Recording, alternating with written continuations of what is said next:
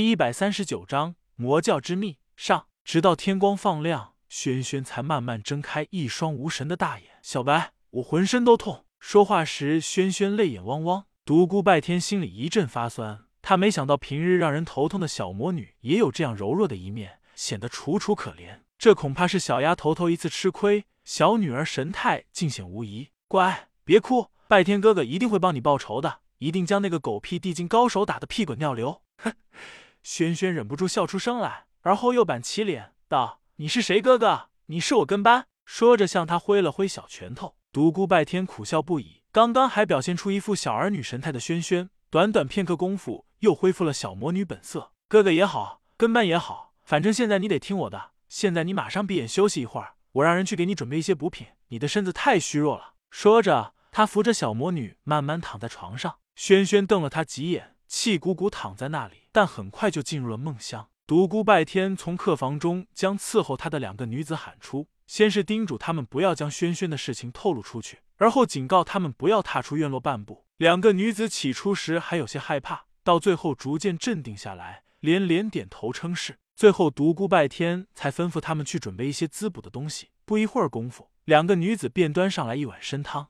独孤拜天暗暗点头，既然这里有这些大补的东西。轩轩的伤势应该能够很快就恢复过来。轩轩，醒一醒，别吵，我困死了。小魔女懒洋洋的翻了个身。轩轩，先吃一点东西。不吃，不吃，不要吵了。轩轩拿被子蒙在了头上。哼，看着有如小孩子般的小魔女，独孤拜天忍不住笑了起来。再不起，我可要揭你的被子喽！你敢？小魔女一下子将头露了出来。快将这碗参汤喝下去，你的伤势很快就会恢复的。清醒过来的轩轩脸上渐渐有了一丝笑意，道：“哦，算你有良心，居然想得这么周到。”当轩轩再次沉沉睡去，独孤拜天走出了屋子，他开始在天魔谷内有目的的游荡，开始为小魔女寻疗伤的药材。他将小魔女一个人留在屋中，并不担心她的安危。他相信，即使魔教中人发现了轩轩的行踪，也不敢拿他怎么样，因为此刻小魔女是他独孤拜天的客人。当然，他还是希望魔教中人最好不要发现轩轩。独孤拜天在天魔谷内突然发现了一条熟悉的身影，那条人影在一座小院前一闪而过。死兔子华云飞，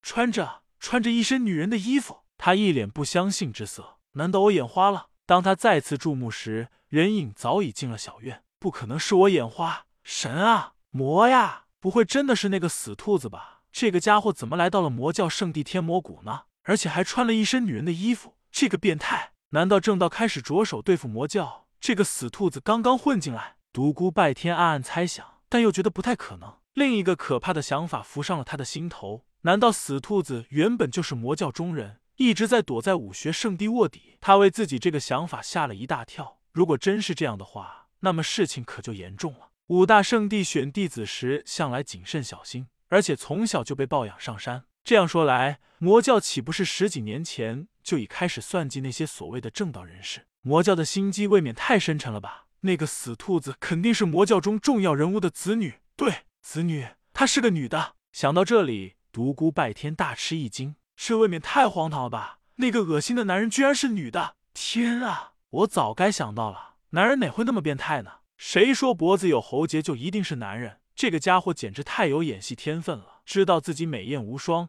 不容易装扮男人，所以故意做作，装出一副变态的样子。好你个死兔子，太狡猾了！独孤拜天为自己的大胆猜想感到阵阵心惊。他仔细回想了一下华云飞的所作所为，越发肯定他是魔教中人，不然他不可能三番两次帮助自己。这个该死的魔教野心真是太大了，居然将魔爪直接伸到了正道武学圣地。不知道仅仅云烟阁被渗透了，还是所有圣地都已经被渗透了。同时，他又想起了南宫世家那位不知道姓名的大公子，他一定是南宫世家放在雾隐峰的一部暗棋。当初就是他传话给南宫家族，透露了自己曾经舍身成魔的秘密。看来五大圣地真的没落了，被这么多外在势力渗透还毫无所觉，盛极必衰啊！管他娘的呢，反正你们都不是什么好鸟，你们斗吧，老子乐得坐山观虎斗。独孤拜天恶毒的想着，他在天魔谷内采了一些治疗内伤的草药，匆匆回到了住所。看着熟睡中的轩轩，